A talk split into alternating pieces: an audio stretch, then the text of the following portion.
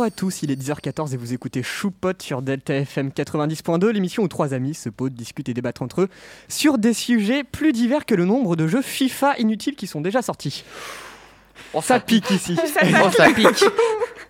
Avec un programme très chargé, nous allons aujourd'hui parler de jeux vidéo en général, en écoutant premièrement une chronique de Babouyou qui nous énoncera les livres qu'il aimerait voir adaptés en jeux vidéo, pour continuer avec une chronique par ma brillante personne, où je vous, où je vous analyserai la musique du jeu vidéo Final Fantasy VII par Nobuo Uematsu. C'est pas facile à dire. Ah bah, tu sais quoi, tu Et vas nous pourtant, tu rejoindre. l'as super bien dit. Ouais, Ouais, mais je- tu vas nous rejoindre dans le club des gens qui prononcent les noms mal. Hein, ça, Baboyou ça va être marrant. Oui. Et euh, tout ça débouchera sur une pause musicale en rapport justement avec, euh, avec euh, ma chronique et on terminera cette fois par la chronique tant attendue d'Artichou sur les records dans ce domaine Je et la sais, chronique de Léane sur les icebergs de ce média pour essayer de terminer comme d'habitude sur notre petite discussion débat en fonction du temps qu'il nous restera. On Allez. a prévu un gros planning. Oui, même. on a un gros Deux planning. fois plus de chroniques que d'habitude. Et on accueille Léane, on, on- Oui, on- c'est vrai. on- on lui dit bonjour. On accueille. Bonjour, ça commence à être une habituée. hein. Ça, ça commence à être une habitude. ouais. Quand même. Bah oui. Ouais, enfin, On- moi, on- je suis habituée des caméras. hein. Venez à chaque fois qu'il y a un invité, on le fait version, vous savez, euh, les alcooliques anonymes. Bonjour Léane. Attention, 3, 4. Bonjour Léane. je me sens aimée un peu quand même. Je, Non, je- c'est triste. je sens que le son va saturer quand on a fait ça. oui, oui. Bref, allez, on y va.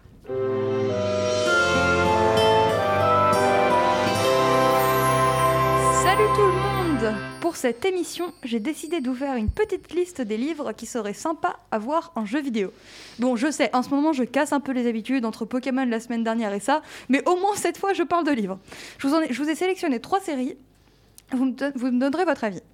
Donc, le premier de cette série est U4, un livre en 5 tomes qui raconte l'histoire d'un monde où une maladie a tué toutes les personnes adultes et donc il ne reste plus que les adolescents en vie. Chaque tome raconte l'histoire d'un personnage dont les histoires se croisent et le dernier tome est, si j'ai bien compris, une sorte de suite. Je le verrais vraiment bien en jeu avec une histoire euh, simplifiée, bien sûr. Euh, ce serait super de pouvoir. Enfin, vous voyez, ce serait super une ambiance un peu apocalyptique, tout ça, où on, peut choisir son personnage et suivre son histoire. Vous voyez, je vois bien ça comme un jeu assez court, on est obligé de.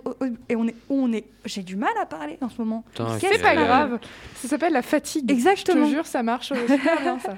Je verrais du coup bien un jeu où on peut choisir un des quatre personnages et on est obligé de recommencer l'histoire euh, quatre fois pour pouvoir avoir la vraie fin et donc débloquer la, la fin, euh, bah la fin, la fin quoi. Donc voilà, je pense que ça pourrait être très sympa un monde apocalyptique euh, comme ça. euh. Bah, c'est sûr Voilà. que c'est un futur radieux. Avoue qu'en jeu vidéo ce serait stylé. Mais Franchement, grave. en, en vrai, c'est le genre de truc qui a déjà été fait. Je pense à un Sonic, euh, je sais plus lequel, qui a, qui a- qui a fait euh, ce genre de choses. Et euh, franchement, j'ai- j'aimerais beaucoup euh, voir euh, y jouer justement. Ce, ce serait grave lourd. Franchement, ce serait chouette. Bon, du coup, je, je vais vous, je vais enchaîner sur la deuxième série auquel j'ai pensé, et elle s'appelle Chérub. Donc Chérub, c'est l'histoire d'adolescents entre 10 et 17 ans qui sont agents secrets. Oui, oui, euh, mineurs, mineurs agents secrets, tout va bien. Donc, euh, en gros, Chérub, c'est l'organisation qui, euh, qui prend ses enfants et qui les fait devenir agents secrets. Mais ils sont consentants, vous inquiétez pas. Donc, non, je tiens à préciser quand même, ils les kidnappent ou pas, quoi. Donc j'imagine bien un peu un jeu où on, est, on est un de ces adolescents qui intègre Chérub, du coup, et on apprend à devenir agent secret, etc. Et peut-être... euh, je verrais bien ça aussi en plusieurs jeux. Par exemple, le premier, le premier on arrive à Chérub, on fait notre... euh, notre initiation, etc., les 100 jours de- d'initiation, etc. Et après, dans les, autres, dans les autres suites, on part en mission. Deviens game designer. Ok. Ce ok vraiment- était C'est tellement. vraiment la réponse la plus mignonne. Ok. Non, mais ça me va, je vais être scénariste de jeux vidéo, je vais écrire des bouquins, je vais écrire des films. Ça te va? Oui. Et des Merci. BD. Et des BD, bien sûr, des BD. évidemment, des BD. Oui, des BD, bien sûr. Donc, euh, le dernier livre dont je vais vous parler, oui, je sais, c'est une chronique très rapide, mais vu qu'on est beaucoup, je préfère en faire une courte. Donc, le dernier livre dont je vais vous parler, bah, je vous en ai déjà parlé justement dans une autre émission, et c'est La Faucheuse. Donc, pour rappel, il se passe dans le futur où les humains sont devenus immortels. Les, des faucheurs sont donc désignés euh, pour euh, contrôler le nombre de population mondiale en tuant un certain nombre de personnes par année. Donc, dans le jeu, on serait donc un faucheur à faire notre vie de faucheur, c'est-à-dire tuer des gens. Je le vois bien, la Undertale, vous connaissez Undertale? Ah bah oui, oui, voilà. évidemment. Bah, oui, non, mais je sais Oui, que oui. tout le monde connaît, mais je préfère le dire au cas où. Bah, Donc, ré- je résume pour les auditeurs qui euh, je connaissent pas n'y ai forcément. pas trop joué, mais en gros, euh, c'est tu, tu suis. Vas-y, je sens que Léane est motivée pour en parler. En gros, tu joues un personnage qui est tombé dans une espèce d'antre avec des monstres, etc. Et, euh, et il va être euh, accosté par une fleur. Cette fleur est très importante dans l'histoire. Vraiment, il est accosté par une fleur. Et il va être sauvé par un monstre. Et du coup, il va apprendre à vivre avec eux. Sauf que le jeu, en fait, selon ce, qui, ce que je pense que tu vas expliquer après, De... ouais. selon qui tu tues ou qui tu laisses en vie, il va avoir différentes fins. Mm. Ou euh, même si tu tues personne, ou si tu tues tout le monde, ou si tu tues juste quelques personnes, tu vas avoir différentes fins en fonction Ouais. de qui C'est en tu fait, c'est des choix cachés, quoi. Ouais, c'est ça. connaître la quantité de drogue fumée pour qu'on se dise, viens, on- il se fait accoster par une fleur et il est récupéré par des monstres. Les années 80. Ah oui, pardon. Mais même Non, pas. Oui, non, mais c'est un jeu rétro qui a été fait euh, récemment. Euh, Oui, récemment. euh, Toby pas Fox, 2015. Et donc, euh, justement, euh, il reprend le- les designs des années 80 pour euh, faire quelque chose de très onirique, en fait, finalement. Très, Oui. euh, On repart sur le débat de la semaine dernière de remakes et Et reboots. c'est trop bien. Non, là, c'est de l'inspiration, c'est Non, pas non. du Ah, tout le ok. même. Je peux continuer Ah, Oui, je pardon. pardon, pardon. Merci. Donc, je, le vois, je vois- vraiment bien ce jeu à la Undertale, du coup. On doit choisir euh, qui on va tuer, par exemple. euh, on doit t- à peu près, en gros, dans le livre, pour, euh, pour avoir notre quota de morts par an, il faut tuer à peu près 5 personnes par semaine. Donc, une personne par jour et tu prends ton week-end, quoi. Maman, non mais vraiment, maman, maman, maman, laisse-moi jouer. Pourquoi je dois tuer des gens cette, cette semaine-là? Ah, c'est des payé, ouais. oh. Doucement, faudrait que tu le lises, il est vraiment chouette. Bref, du coup, je vois bien. En fait, les, les faucheurs peuvent choisir qui ils tuent. C'est Et encore donc, plus euh, horrible. Bah non, mais genre, non, en moi je fait, trouve ça bien. Euh, par exemple, il y en a une, par exemple, il y a une des faucheuses, elle ne tue euh, que les personnes où elle a l'impression que ça y est, ils en ont marre de vivre, quoi. Ah, Genre, pas forcément qui sont déprimés, qui veulent se suicider, mais tu vois, qui ont vécu leur vie, Hmm. tu vois. Et euh, elle tue jamais d'enfants, etc. Il y en a un autre, il tue en respectant, euh, nous, à notre époque, euh, tel qui serait mort, tu vois. Ah oui, Par exemple, une per- enfin, statistiquement, il y a forcément une personne qui serait morte en sauvant quelqu'un de la noyade. Boum, il va tuer, il va tuer un très bon nageur qui a fait un acte héroïque, tu vois. Bref. Et donc je vois vraiment bien, et il y, a des- il y a des gros cons aussi qui font des génocides, etc. Ah, Ah, yes. Nice. Donc euh, je vois bien, du coup, ce jeu où on, peut, où on choisit qui on tue, comment on tue, etc. Si c'est de manière sadique, si c'est respectueusement, etc. Si on écoute ses dernières volontés, tout ça, tout ça. Et donc euh, au bout du jeu, en fonction de nos actions, de nos choix, de nos actes, etc., on débloquerait des fins différentes, donc à l'Undertale. c'est euh, incroyable comme idée. Ce serait génial. Et il y a vraiment quoi faire une belle morale, je pense, et de toucher les joueurs euh, au plus profond de leur petit cœur. Bon, voilà, j'ai fini ma chronique. Non mais vraiment, Voilà. ouais, non si ça faut le faire. Oui, Franchement. Vraiment. Vraiment, oui. On se lance ce projet? Oh, et non, mais c'est- on doit oh. déjà faire une BD, on, une on musique. a, on a trop de projets, faut... Ah, si vous voulez, moi pour celui-là, par contre, je peux vous aider. Ah. oui, bah mais oui, vraiment, ok. hein, mais no joke. Avec game designer. Ah, c'est surtout que. Bref, oui. Bref. Je me suis fait nerf. Oui, Ilan, euh, faut- faut- il faut savoir que dans le studio, Ilan a trouvé un petit glockenspiel, une sorte de xylophone en métal, et il arrête pas de jouer avec depuis tout à l'heure. Je joue pas avec, je Vas-y, me fais- re- fais-nous ton orato.com. Magnifique. Et voilà, il voulait le faire, ça le démangeait. C'est bon. C'est bon. Bon. Ben, encore une fois, Babouyou, euh, si tu, tu nous fais découvrir des trucs, c'est grave bien. J'adore vraiment ta chronique. Merci. Tout le temps. Oui. Mais... Moi j'ai envie de dire quelque chose. Vas-y, Euh, pour la première fois depuis maintenant du coup 4, mois qu'on a l'émission. Je t'ai écouté, j'ai apprécié ta chronique. Pardon. non, non, non, non, non, non, non, non. Pour la première fois, on va écouter Pushido faire une chronique. Oui, effectivement. pour la première fois. Alors, il faut savoir que normalement, je fais une chronique euh, sur l'émission euh, Le LP2I prend la parole le mardi à 16h30. Mais le truc, c'est que cette semaine, je n'ai pas pu et j'ai une chronique qui est prête depuis plusieurs mois. et elle se prête tellement bien au sujet d'aujourd'hui que bah, j'ai décidé de la switcher d'é- d'émission. Donc, Eh allez, bah, parfait. Soyez pas je vous présente ça.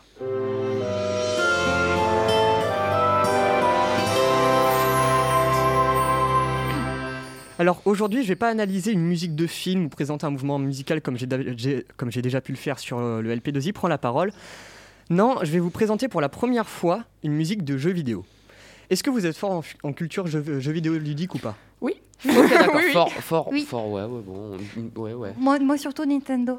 Moi, surtout moi, Nintendo. bon, alors vous avez déjà la réponse, mais top, je suis un jeu vidéo sorti en 1997, euh, 97, porte-étendard de la toute première PlayStation. J'ai conquis de par mon scénario, mes personnages, ma mise en scène et ma musique, la presse et les joueurs de tout âge de l'époque. Je suis, je suis, je suis. Final Fantasy. FF. Non, pas Fortnite, Enzo. Non, non, je, je- je parle bien de Final Fantasy VII avec euh, la musique composée par Nobuo Uem- Uematsu. J'ai jamais réussi à le dire correctement, ça. Allez, je vous présente ça sans plus tarder.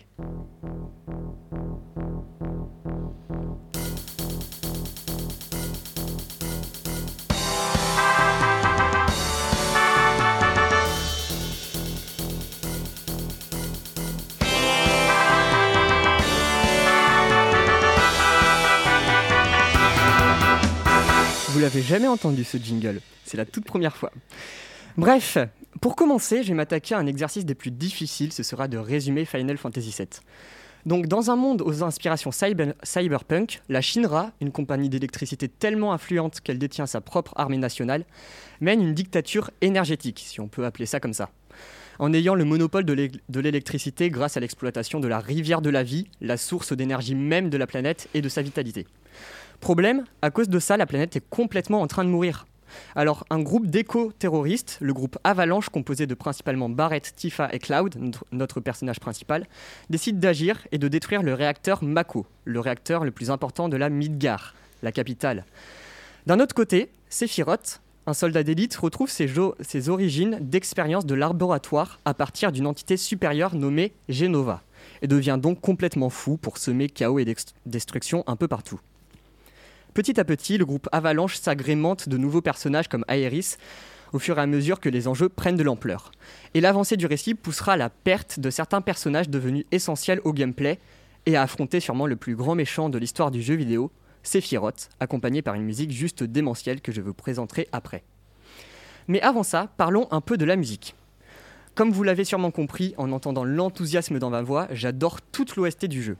Nobuo Uematsu a fait preuve d'une intelligence musicale très poussée en introduisant un très grand nombre de leitmotivs et styles musicaux variés, tous plus agréables à écouter les uns que les autres, malgré les sons MIDI de l'époque. D'ailleurs, j'ai choisi de vous faire passer les extraits uniquement en version originale et pas réorchestrée, pour vous prouver que même avec des sons limités et objectivement moches, une musique peut rester magnifique. Je disais donc que le compositeur du jeu a introduit un grand nombre de leitmotifs. Un leitmotiv, c'est un- une sorte de thème musical ou une phrase répétée qui est associée à un lieu, ou des événements, ou encore des personnages. Comme par exemple le thème de Barrett, qui, avec euh, les cuivres et les percussions, caractérise l'aspect guerrier et assuré du personnage.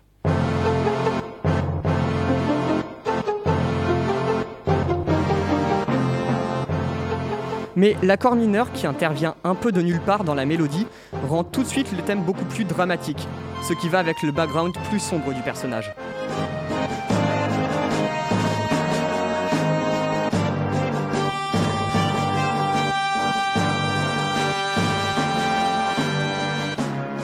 Ou alors, euh, il y a aussi le thème de Tifa, qui avec son accord du quatrième degré minorisé rend tout à coup la mélodie très intimiste et nostalgique.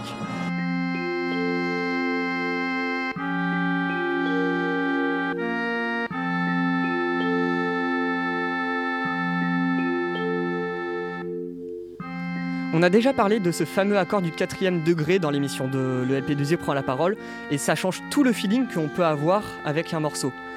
Pour reprendre un exemple qu'on a vu dans ma chronique sur Alan Silvestri, justement dans cette émission, le thème principal de la nuit au musée, exposé en mineur, a un accord du quatrième degré mais majeur, et donc rend tout le thème majestueux, héroïque et fantastique.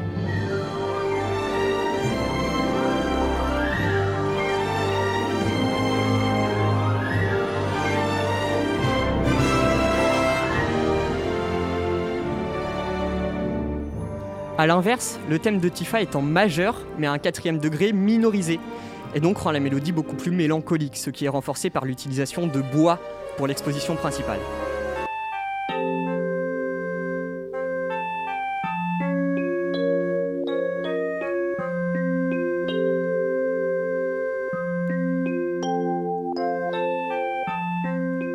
Rappelle aussi que tout ce que je dis est très vulgarisé et que c'est beaucoup plus complexe que ça. Mais je fais au mieux pour que tout le monde puisse comprendre. Après, tout ce que je vous ai présenté d'ici là reste très symphonique, ce qui n'est pas forcément représentatif de la richesse de l'OST. OST c'est Original Soundtrack, donc la bande son. Par exemple, on peut retrouver une énorme influence de rock, metal ou jazz dans de nombreux morceaux, comme dans le thème du boss.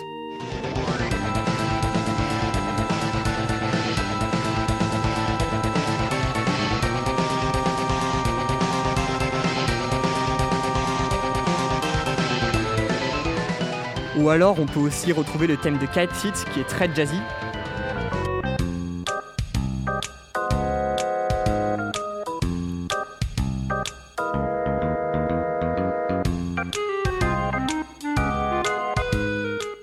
Ou encore le thème de Genova qui module et change de gamme 11 fois. C'est énorme. Gén- Généralement, un morceau reste dans une seule gamme tout du long.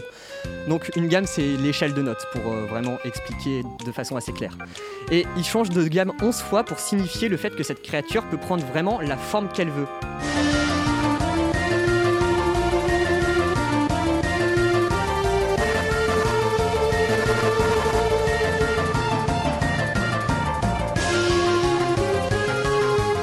Je vais pas vous détailler toutes les modulations, ça prendrait beaucoup trop de temps. Après, ce que je préfère dans l'OST, c'est quand les morceaux du jeu mélangent les styles. Comme par exemple dans l'un de mes morceaux préférés, Bombing Mission, qui introduit le jeu avec un riff de métal en base de morceaux symphoniques.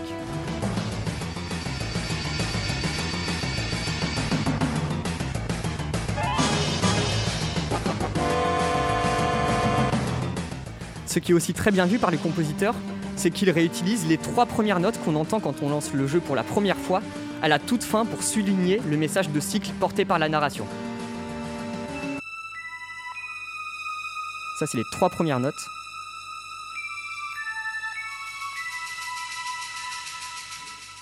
Et ça, c'est les trois dernières.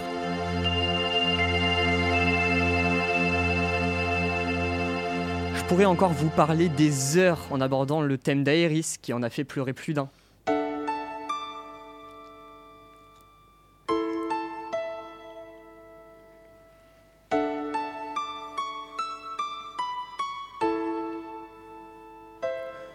Le thème principal, qui grandit le jeu une fois le déplacement libre accessible.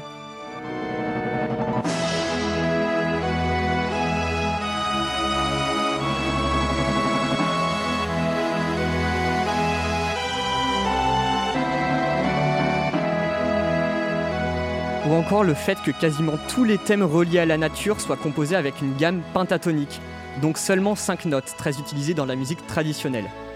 Bref, je ne vais pas m'étendre sur tous les éléments magistrales du jeu car ils sont quasiment infinis. Je vais juste terminer sur ce qui est mon morceau préféré, le thème de Sephiroth, qui sera par ailleurs notre pause musicale. Je vous conseille d'écouter toute l'OST car encore une fois elle est incroyable. Si vous êtes un peu rebuté par les sons MIDI, je vous conseille fortement la réorchestration de l'album Distant World, vraiment toute très réussie. Bon, en ayant fini ce petit aparté, penchons-nous sur le cas de One Wind Angel.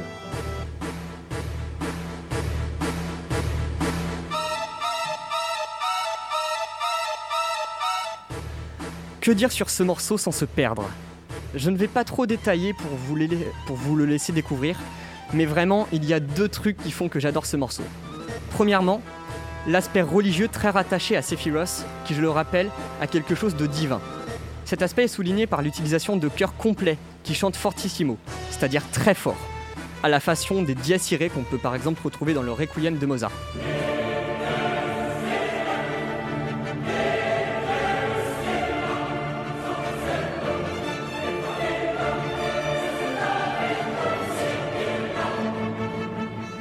L'utilisation de cloches tubulaires, un instrument qui a un son très proche des cloches d'église, renforce ce sentiment de divin justement. Deuxièmement, je trouve que l'harmonie et l'orchestration très symboliques sont très symboliques. Par exemple, le tout début du morceau commence par des martèlements de percussions et de staccato de cuivre et de cordes pour vraiment poser le contexte du combat. Et la folie est aussi exprimée par le cassage complet de rythme qui passe d'une marche guerrière à une valse.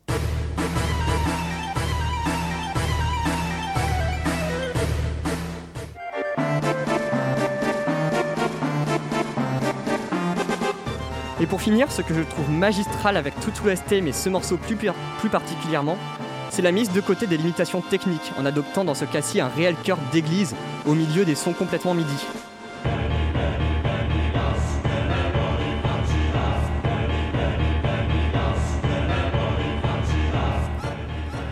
Encore une fois, les mélanges de genres musicaux, ce morceau étant de base réfléchi pour un métal symphonique, ce qui a été réali- réalisé dans le film Final Fantasy VII Advent Children, aussi composé par Uematsu, je trouve ça complètement génial. Bref, je ne vais pas m'étendre, je vais pas étendre ma science plus longtemps pour vous prouver ce que vos oreilles seules peuvent déterminer. Je vais vous laisser avec la réorchestration de One Wind Angel, le meilleur morceau du jeu Final Fantasy VII, composé par Nobuo Uematsu.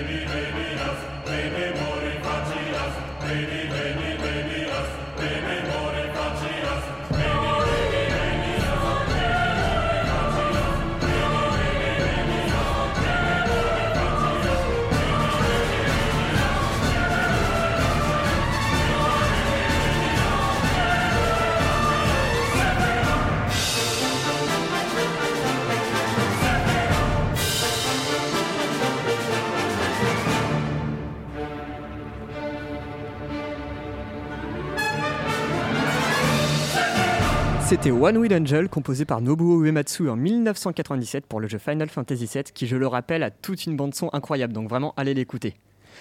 Bref, Artichou. Euh, non, non, non, attends, Tu- tu- attends, attends, attends, Quoi, quoi, stop, quoi, stop, stop. Tu peux pas passer à moi comme ça d'un coup. Déjà, c'est ta première chronique que tu fais sur Choupot, d'accord Elle était incroyable. D'accord, t'en fais d'autres sur euh, le LP de prendre la parole. Mais mec, tu transportes The Bee. C'est incroyable. Genre, Le fait que ce soit en musique, c'est c'est trop bien. c'est trop bien. Merci. Bah, faut bien que je, je soutienne mes propos Mais avec des extraits. la seule musique que je fais, c'est Naruto.com. Vas-y, refais-le, ça va te faire plaisir. Bon, j'arrête sur ce portable. Mais euh, non, franchement, j'ai, j'ai, j'ai vraiment euh, incroyable. Je- Merci beaucoup. Waouh. Je. euh, veux-tu m'épouser? Pardon. oui Bon. Bref, Artichou, C'est mon nom. tu vas nous parler de quoi? Alors, tout. moi, pour ce thème jeu vidéo, j'ai décidé de vous faire quelque chose de particulier. particulier, Oui, c'est-à-dire c'est-à-dire, je vais vous parler. Comme le gosse de ton, de ton oncle qui a des. Ouais, non, je vais, je vais Bah, pas finir quoi, cette envoie la chronique, je vais t'expliquer. La chronique. La Le- virgule, pardon, Ouais, excusez-moi. Allez, petit jingle pour toi, rien que pour te faire plaisir. C'est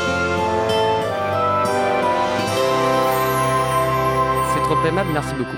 Bienvenue à toi, jeune individu fan de ma chronique. Je suis Artichou, le petit dernier des choupottes, et comme chaque semaine, je te présente un film, une série ou des musiques en rapport avec notre thème. Alors, assis-toi confortablement, monte un peu le volume et profite de cet instant de pur kiff. Alors bon, j'ai dit que je te présentais films, séries, etc. Mais oui, comme je t'ai dit, je vais dévier un petit peu de mon axe et je vais vous présenter les records de l'histoire du jeu vidéo. Donc que ce soit le plus vendu, le vendu le plus cher, le plus long à développer, ça va être intéressant. On va commencer premièrement par, évidemment, le tout premier jeu vidéo. Oui, bon, je sais. je- je- Ça me fait mal au cœur d'entendre ça. Ok, les deux premiers jeux vidéo au monde. Est-ce que vous savez lequel c'est? Oui, C'est quoi? Odyssée ou aussi appelé Pong. Oui, Oui. oui, oui, bah, bah, c'est bien. Donc Odyssée, Pong, l'ancêtre de. Bah oui, c'est Odyssée, Pong. Pardon. Non, mais l'ancêtre qui fêtera cette année ses 40 ans, parce qu'il est sorti en 1960. Euh, c'est 50 ans, pardon. Il est C'est sorti en énorme. 1972. Ouais. Bon, vous connaissez, pour ceux qui connaissent pas, Pong, c'est un jeu dans lequel vous jouez au ping, Pong, avec simplement deux barres pour représenter les, ca- les, les raquettes. Et vous jouez donc en 1 contre 1. On y a tous joué, on s'est tous fait chier en cours de français, pong.com, et voilà. Sérieux? T'es vraiment en train de taper pong.com Oui, Bah oui, est. Bah, je sais pas, tu vas peut-être être bloqué. Ah ouais? Ouais, bah voilà. Je t'en prie, je- écoute, amuse-toi. Ah non, la connexion est pas privée. Ah, c'est dommage. Donc- Dommage. Après le plus ancien, j'ai parlé du jeu vidéo le vendu le plus cher au monde. Ah, ça, je le connais, ça. Oui, c'est effectivement, s'il le connaît, hein, c'est parce que c'est euh, The Legend of Zelda de 1987 qui a été vendu à 730 000 euros, soit plus de 175 000 euros de plus que l'exemplaire de Super Mario Bros. qui, qui détenait le record jusque-là. Oui, le pire, c'est que ces deux records, ils ont été battus vraiment, euh, vraiment de façon très très proche, je crois. Oui. Si, si je Comment me trompe ça pas. Mais dans le temps, c'est-à-dire genre Ah oui, un mois après euh, Mario, Ah ok. le Zelda a été vendu plus cher, tu vois. Mais Mario, euh, c'était incroyable de, retrouver, enfin, d'avoir de vendre une, une version neuve de Mario scellée et tout. Enfin, c'est... Là, euh, ouais, c'était une neuf pour, euh, pour NES, euh, encore sous blister. Elle était Bah. juste Oh. incroyable. Oui. C'est c'est- c'est 730 730 000 euros quand même. Bon, j'aurais pas eu l'argent, mais. non, mais oui, moi j'en connais deux dans ce studio, même trois. Hein, Babouyou Qui seraient capables de l'acheter si, si vous avez les moyens. Oui, Oui, Alors, bon, voilà. pas ça, un Pokémon, ouais, grave. Oh putain, la Non, mais le truc, c'est que moi, si je l'achète, c'est pour y jouer, donc ça ça n'a plus aucun sens. J'enlèverai Ah le non, blister non, et tout, tu quoi. fais pas ça. Bah, C'est interdit. Non, ça. Non, non, non. Bah non. écoute, c'est- c'est c'est fait pour être joué, j'y Non, joue. non, non, tu t'achètes deux versions, une Oui, voilà, c'est ça. sous scellée, et tu gardes sous scellée, la scellée, Et tu gardes sous et tu, tu, tu la nettoies tous les jours en passant devant, c'est bon. Pour euh, 730 000 euros à mettre dans une version neuve sous blister, Tu ne l'ouvres pas. ouais, voilà, tu peux mettre un peu, beaucoup, beaucoup moins pour juste y jouer. Ou alors la foutre dans un musée.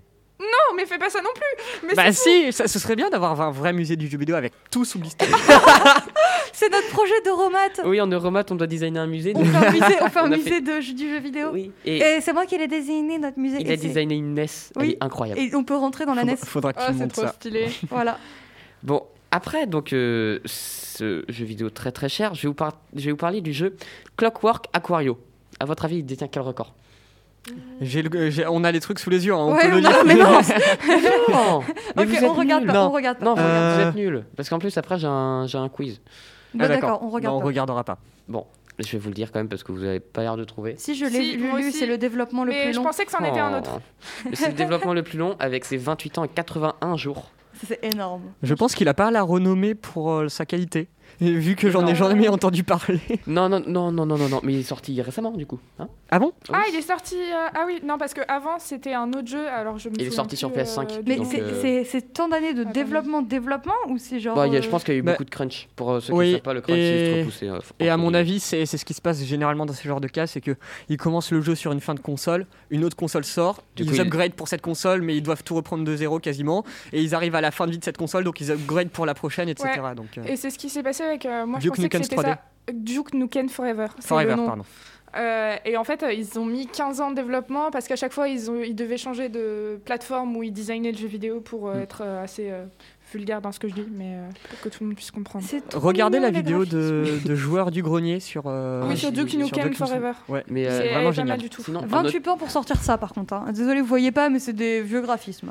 Oui, C'est du, écoute, c'est du 2D, euh, très, très peu pixelisé, mais euh, avec. Enfin, c'est du 2D. quoi. Un peu à la. Ça a l'air vraiment très Un peu à la bien, Mario Bros.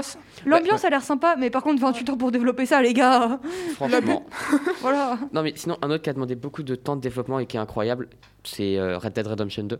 Oh, Oui, il est 8 génial. ans de développement développé par. euh, mais ça valait le coup. Parce que Oui, non, ça mais ça, valait- ça valait Parce totalement que le coup. Duke Nukem Forever, ça valait pas le coup. Je sais. 15 ans pour ce qu'ils ont sorti, franchement, c'est du fou. Non, mais ça valait pas le coup comme. euh, Comme bah, au, au tout début, euh, comment il s'appelle euh, Cyberpunk 2077, il était buggé, c'était injouable. Ah ouais, Oui. non, mais.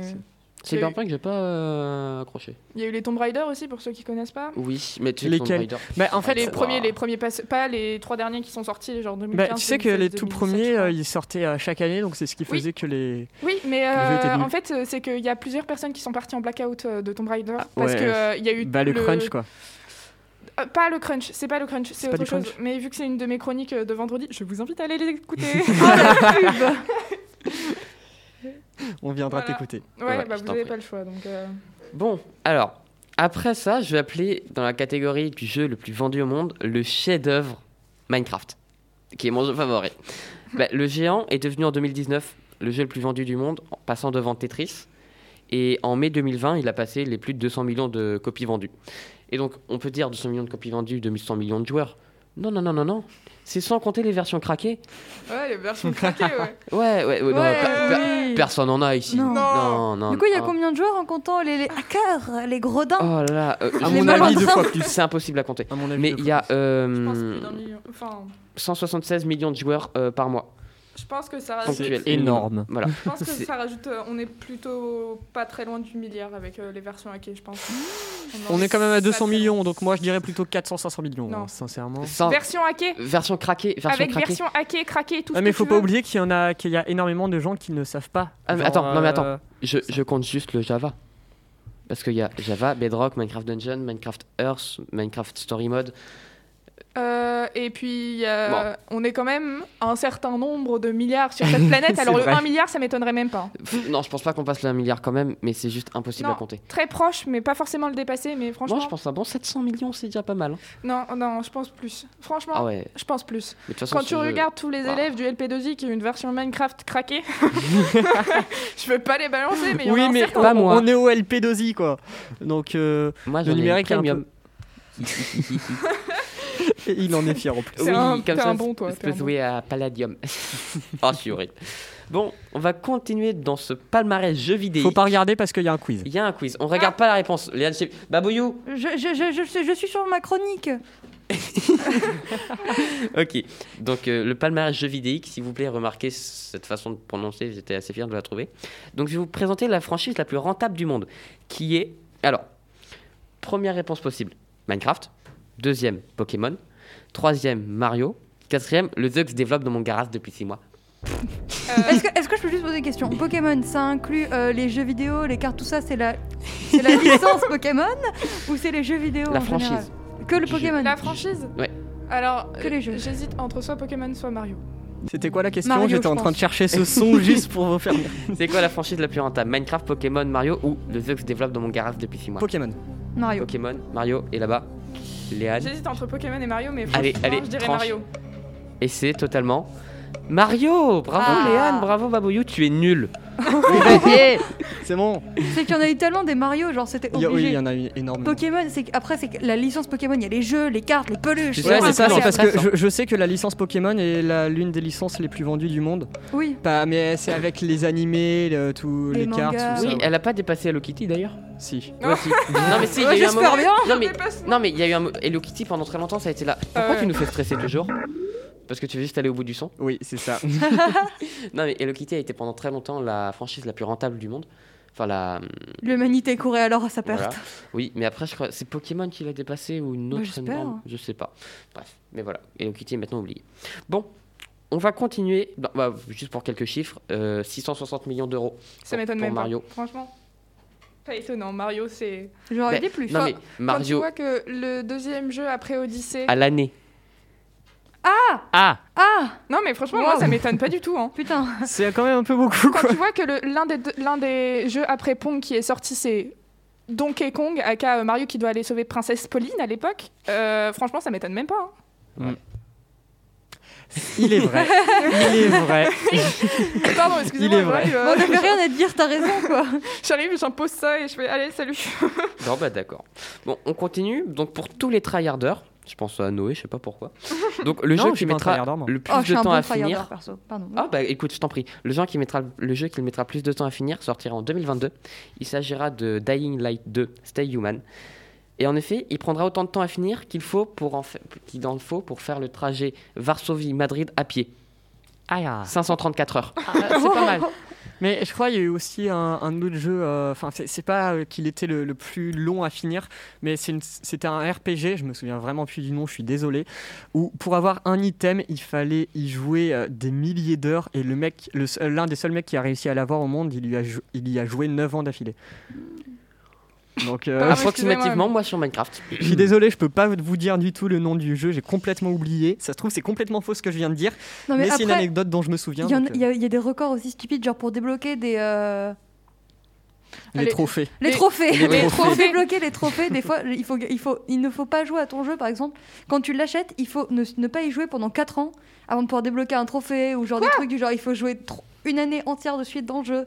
Enfin, c'est des trucs comme ça. Genre, c'est des- c'est des trophées Ouais, complètement. pardon, mais excusez-moi, mais ça, je pense que pour vous, c'est- enfin, c'est un autre sujet vraiment à part. C'est pas Les, forcément les- utile. les trophées, c'est vraiment horrible. Oui, je suis Oui. d'accord. Je fais partie de C'est ces gens qui, qui, qui sont Alors, moi, j'aime bien avoir des trophées, mais des trophées intelligents. Et pas des trophées où genre euh, tu, En dois pas, tu dois pas toucher à ta manette pendant 30 secondes. Il faut qu'ils servent aux jeux vidéo, les trophées. Oui, quoi. c'est ça. Et puis même fois qu'on est trop, tu as pêché un poisson de 10 cm, tu as pêché un poisson de 20 cm, tu as pêché un poisson de 30 cm. Je pense à Zelda en disant C'est en pour dis- ça- quand non, tu dis ça. Euh, non, me- moi je pense à Animal Crossing. euh, Aussi. Oui, par exemple. Alors pourquoi vous Non, mais pas jouer Animal sur Crossing, gagner Minecraft des thunes, pardon. Oui. Mais parce à Minecraft. Mais parce qu'il y a d'autres jeux qui existent. Mais parce que leur, Ouais. achi- leur achievement, ils sont Il y a d'autres jeux qui existent, merci. Il y en a un, il est simple, c'est avoir tous les effets de potions possibles. Il est trop drôle à J'ai- voir. Il, est parti, on peut plus l'arrêter là. Ouais, Oui, non, non, mais oui, je défendrai mon, mon jeu de, de, de- de toujours. de toujours. Bref, termine-nous ta chronique Oui, et bah, va. qu'on passe à celle de Léane là, parce que franchement, t'as- t'as qu'à dire Minecraft, Minecraft. Minecraft, non, du tout. Non, c'est avec amour. Donc pour finir, le dernier record, bah, je me suis un peu écarté, mais je voulais aussi parler des consoles de jeux. Donc, euh, quelle était la première euh, console à sortir selon vous? Oui. Atari. Non. Euh, NES. Ou. Non, Atari, non, non, la, Atari. la- la NES c'est sorti bien après Atari, c'est dans les années 70, la NES les années Ok, 80. bah Atari, je pense. Atari. C'est vrai Oui, Oui, oui. Ah, je suis un génie. Bah voilà, bravo. Bah avec justement le jeu Pong. Est avec? Euh, pour moi, Pong, c'était vraiment genre. Avant, c'était un mec qui l'a développé sur un ordinateur Oui, c'est- qu'il a c'est- c'est le- utilisé pour. euh, Oui, non, mais oui. la- C'est le euh, remake. je sais plus quoi. Non, mais- oui, oui. D'ailleurs, Léane était très bon. frustrée la semaine dernière Oui. parce qu'elle n'a pas pu participer à ce Ah, qu'on a dit. maintenant que je peux participer, vous êtes pas prêts. Hein. Bon bah voilà, vous faites ce que vous voulez, toutes ces infos. Moi, ça m'a bien amusé et je vous laisse continuer. hein. J'ai fini ma chronique. Léane, de quoi tu vas nous parler? Des icebergs. Ok, let's go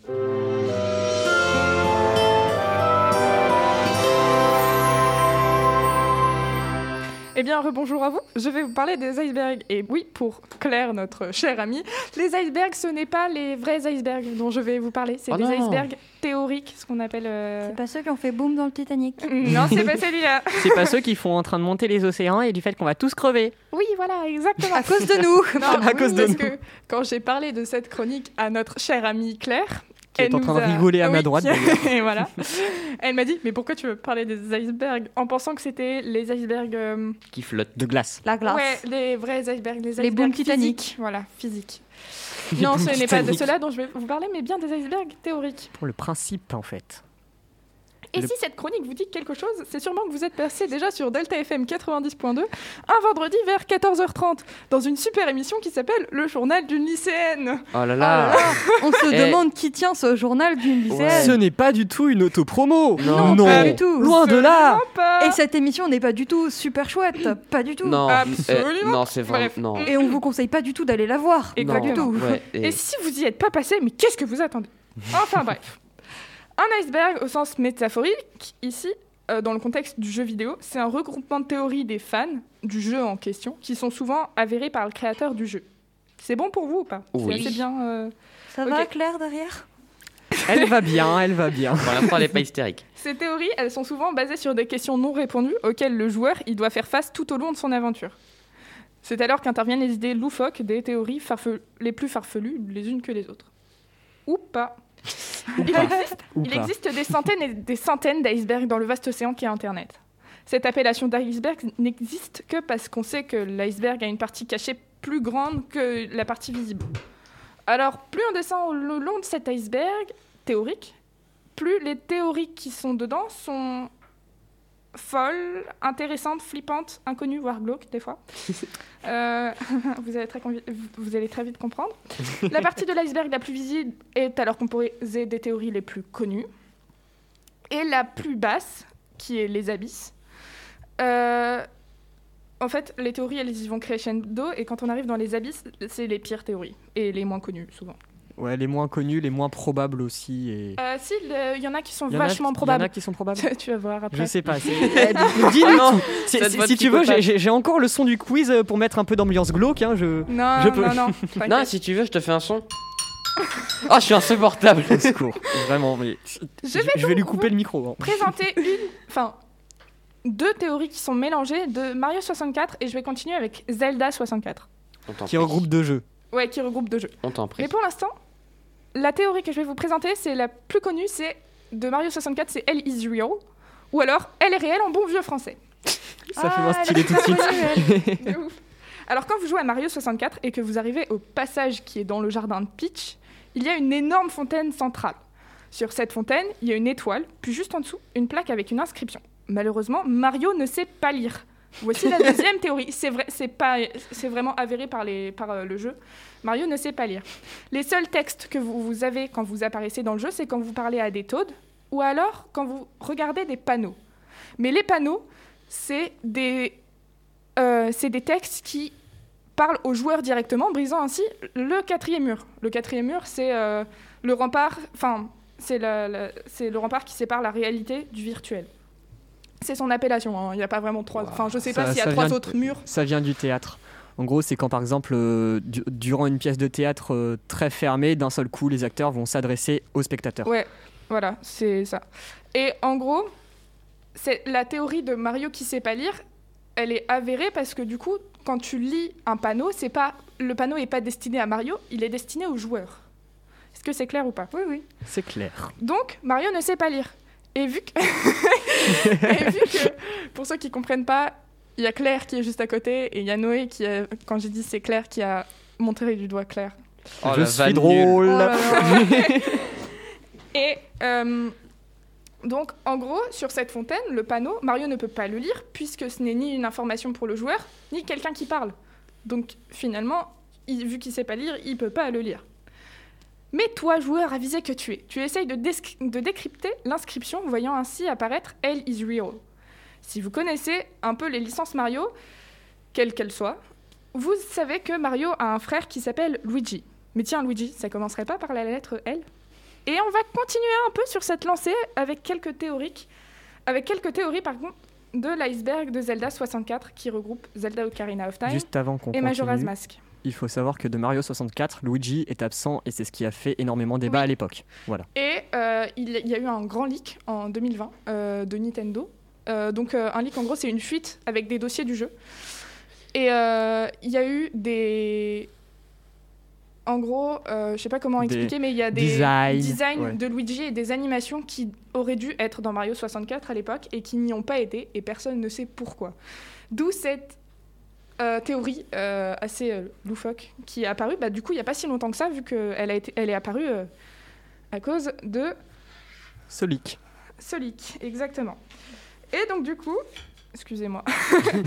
et donc du coup, pour continuer sur cette théorie de Hell is real, euh, elle est aussi présente dans Zelda, parce qu'il faut savoir que Link, son prénom commence aussi par un L. Et du coup, Nintendo, ils ont trouvé ça marrant de remettre ce même Oh, panneau. c'est drôle.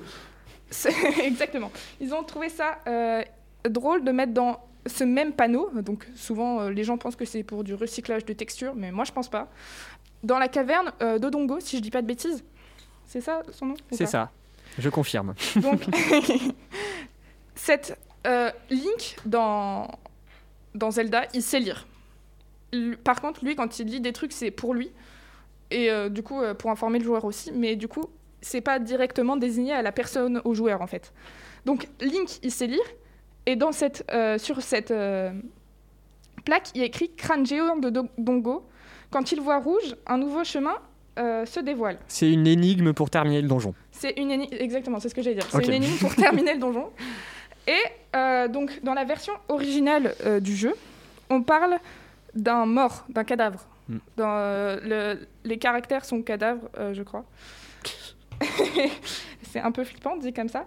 Et là, on va faire un parallèle avec Mario, qui, quand vous êtes dans ce jardin de Peach, il y a des bouts. Vous le savez, ça ou pas Ah. Les bouts, Ah, c'est. c'est des fantômes. Les bouts, c'est les fantômes. Ah. Euh, Ah. Les fantômes sont souvent. Pourquoi t'as dit ah Parce que C'est pas dit des pas. cadavres, mais les fantômes. Non mais. Pardon.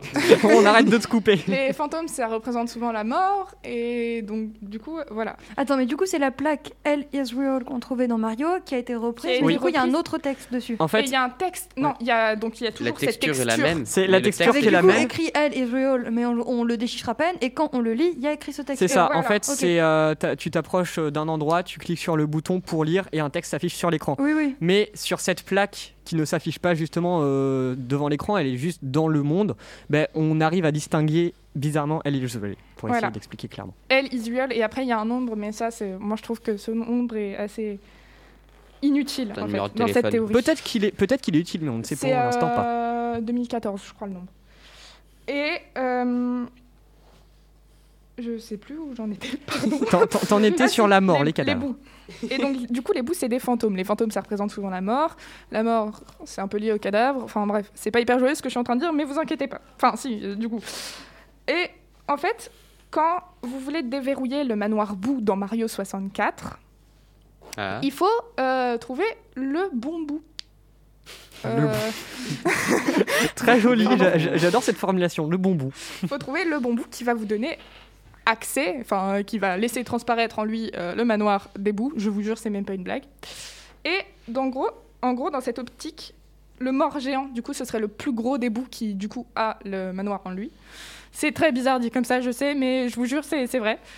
Et du coup, quand on reprend ce qui est écrit, crâne géant de Dongo, quand il voit rouge, un nouveau chemin se dévoile. Ça pourrait parler de, du bout qui. euh, Qui est dans Mario 60. Quand Incroyable. le plus grand des bouts voit Mario, donc quand le voit rouge. voit rouge, Parce que Mario est rouge. Un nouveau un chemin. nouveau se chemin se dévoile. C'est Là, là- là, incroyable. tout le monde vient de faire poids dans son esprit. C'est dommage que j'ai pas de son pour le signifier, ça. Alors, Par contre, il y a- il y, a juste un truc qui, qui- qui me paraît bizarre, c'est pourquoi un plombier de 40 ans ne sait pas lire alors qu'un enfant de 10 ans le sait? Il y a 40 piges, Mario? Parce qu'il est con. J'en ai aucune idée, Il franchement. est dyslexique et tu te moques pas des différences. Je dis ça comme ça. hein, C'est... Bref, Après, quand on, vraiment la théorie, elle est... quand on plonge Incroyable. un tout petit peu plus profond dans l'iceberg de Zelda 64, Et ça commence à faire peur, je suppose. non, pas trop. Ça va. On conna- Est-ce que vous connaissez le soldat blessé de Zelda ou pas? Non. Non. Oui, toi, je me doute que tu le connais. Euh, en gros, le soldat blessé, c'est un soldat. euh, c'est dans lequel? Je sais jamais. C'est dans Majora's Mask. Majora's Mask. Ok. Merci. Ça va. Ça va, je gère plutôt bien.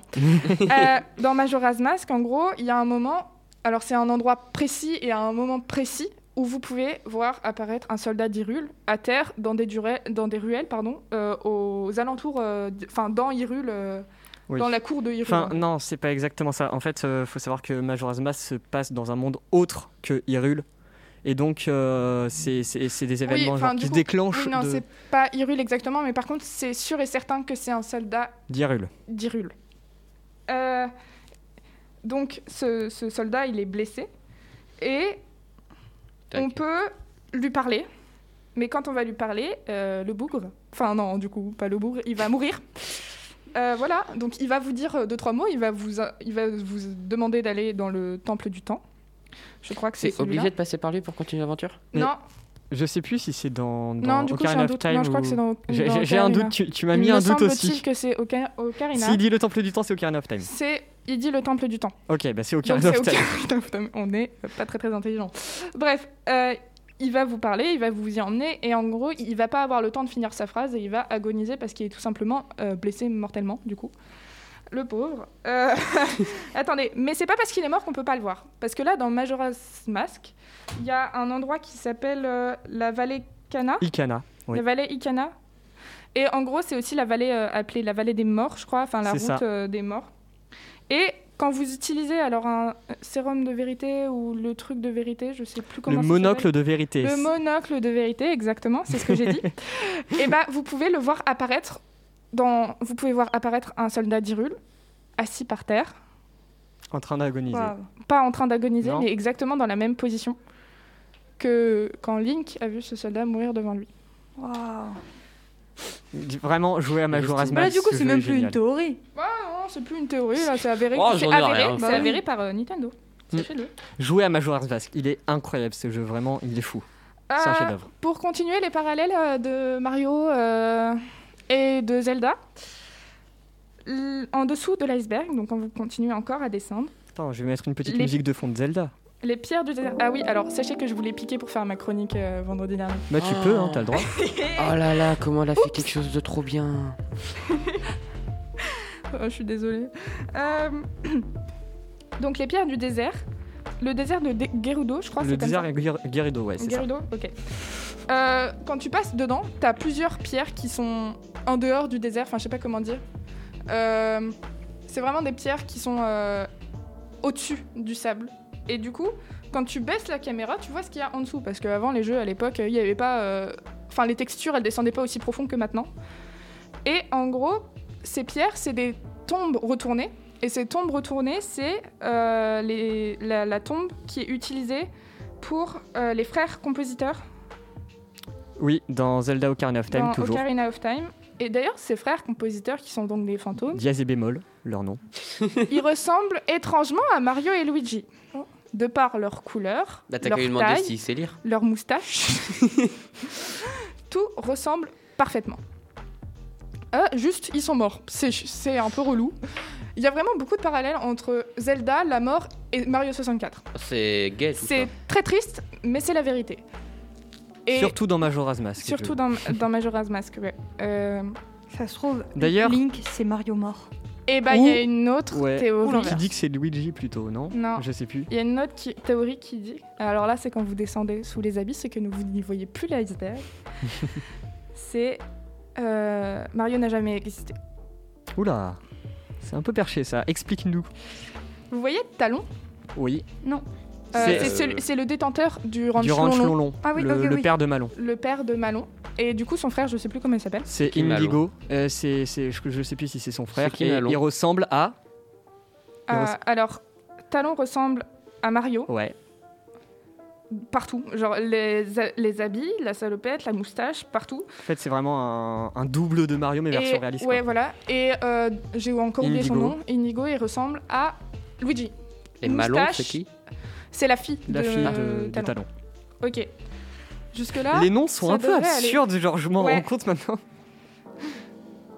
Euh, et donc il y a une quand on débute Zelda, du coup on, on peut voir cette, euh, ce talon et euh, il va vous demander à plusieurs reprises euh, d'épouser sa fille. Sans, son consent- sans le consentement de sa fille, hein, bien évidemment. Ils ont 10 ans Exactement. Oh, tu sais.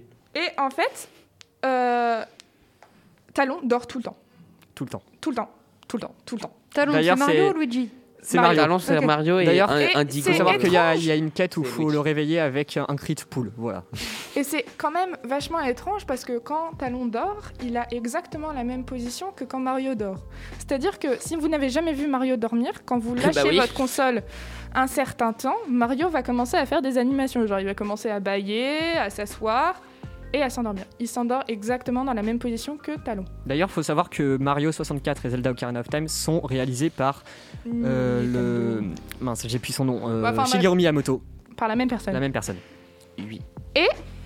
Donc, pour continuer encore là-dessus, il y a une. euh, comment ça s'appelle? Il y a une œuvre. mince, je sais plus le nom. En gros, il y a un dessin, il y a un artwork Une officiel. fresque Ouais, non, je sais pas. Il y a un artwork officiel qui montre Malon et Talon juste à côté. Et c'est étrange, mais Talon, il a un bonnet avec le M de Mario. Bon, allez donc. Ok. Donc là, quand on continue le jeu, alors attention le spoil, mais euh, on sait que Talon a perdu sa femme. Et en fait, la théorie dit que Talon est dépressif et que du coup il dort tout le temps et que sa seule raison de vivre c'est du coup sa fille Malon. C'est pour ça que d'ailleurs il essaye de la refourguer à Link. Euh, voilà, voilà. C'est euh, d'ailleurs assez triste quand, quand ouais. on sait que après dans le jeu, bah, finalement son ranch, le seul truc qu'il fait vivre, bah, il l'a perdu ouais. à cause de son frère. J'ai Bah, compris la théorie. En fait, a pense que. Et quand il dort, il voit, en fait, il pense qu'il est Mario et qu'il sauve sa femme, euh, qui est donc Peach, ici présente. J'adore moins de cette la mort, théorie. en fait. Ouais, voilà. euh, Et, Cette euh, théorie est magnifique. Et franchement, euh, je trouve que c'est l'une des meilleures théories. Et donc, du coup, ce serait pour ça que Mario n'a jamais existé. Et en fait, je, euh, je sais plus si c'est dit dans le jeu ou pas, mais euh, le- la femme de Talon est décédée et il y a beaucoup de personnes qui pensent que c'est une maladie et que du coup, quand il rêve, la maladie elle est incarnée par Bowser. Oh. Parce que, ouais, si vous avez Ouais, remarqué. avec des pics qui ressemblent au coronavirus. si vous avez remarqué, les deux seuls personnages qui sont entre guillemets humanoïdes dans Mario, c'est Peach, Luigi du coup, et euh, Mario. Et Daisy aussi, quand même. Oui, enfin. euh, Elle n'est Bon, pas dans elle, Mario euh, 64. Ouais, voilà, c'est ça. Dans Mario 64, du coup, il y a que Mario et Peach. Et il n'y a pas Luigi. Il n'y a, pas, il y a pas Il Luigi. n'est pas présent. Et en fait, tout se rassemble et tu dis c'est une théorie Parce de ouf. Il n'y a pas grave. Luigi parce que, à mon avis, justement, Talon, euh, vu qu'il a perdu son ranch à cause de son frère, Ouais. qui est un peu méchant, il l'a complètement gerté. Genre, il, il veut l'oublier, quoi. Mais du coup, ça, c'est, c'est- en fait, c'est horrible parce qu'on y croit tellement. Genre, Mais moi, oui, mais c'est ça pas ce qui du est tout loufoque, quoi. Mais le pire, c'est que ce sera jamais confirmé. Et donc, Si, il y a des théories Ah bon qui sont confirmées. Euh, ouais, mais en la, dessous la de plupart. l'iceberg, euh, les, les pierres du désert, C'est confirmé. Ouais, mais la plupart des théories seront quasiment jamais confirmées parce que Nintendo veut prendre quand même du recul avec les fans et pas trop euh, genre rentrer dans tout ça. Et donc c'est ça que je trouve aussi génial, c'est qu'on va toujours rêver, fantasmer euh, sur d'autres choses. Et j'adore ça. Pourquoi tu te touches le nez? Ça va être l'heure d'y aller, les gens. Ah oui, d'accord. C'est sur cette théorie que se finit ma Il chronique. est- il Et est- Et l'émission d'ailleurs, tu l'as fini Oui. très Si. très bien. C'était incroyable. Si vous avez envie d'en savoir plus, Allez sur mon émission radio. non, il y a un. Alors oui, j'en Un ai fait part. euh, j'en- non, j'en ai fait part euh, dans mon émission radio de certaines de ces théories. Euh, Il y a Farod, donc un grand Ah, youtubeur pour ceux qui connaissent pas, qui a fait deux icebergs, Celui de Mario 64. celui de Mario 64 et du coup celui qui est sorti il y a pas longtemps de Zelda Zelda 64. C'est quasiment là où je suis partie chercher toutes ces informations, euh, à Il faut savoir. savoir aussi que euh, tout ça, genre euh, vous avez des, des sites et des images qui Ouais. regroupent tout ça. Vous faites vos recherches, c'est vraiment passionnant. Et du coup, ces théories-là, elles sont expliquées à 100% en français. Du coup, c'est pas un youtubeur anglais, c'est un youtubeur français qui explique ces théories. Et parfaitement, euh, il les images super bien. euh. Enfin, franchement, allez voir. C'est- Il y a plein de petites théories que j'aurais voulu vous parler, mais qui. C'est trop frustrant, on peut Oui, pas. c'est sinon, peut-être qu'on pourra faire un jour une émission théorie dans le jeu vidéo. On choisit Non, pas une que dans le licence jeu vidéo. Théorie. Théorie en général. Ouais. C'est pas faux.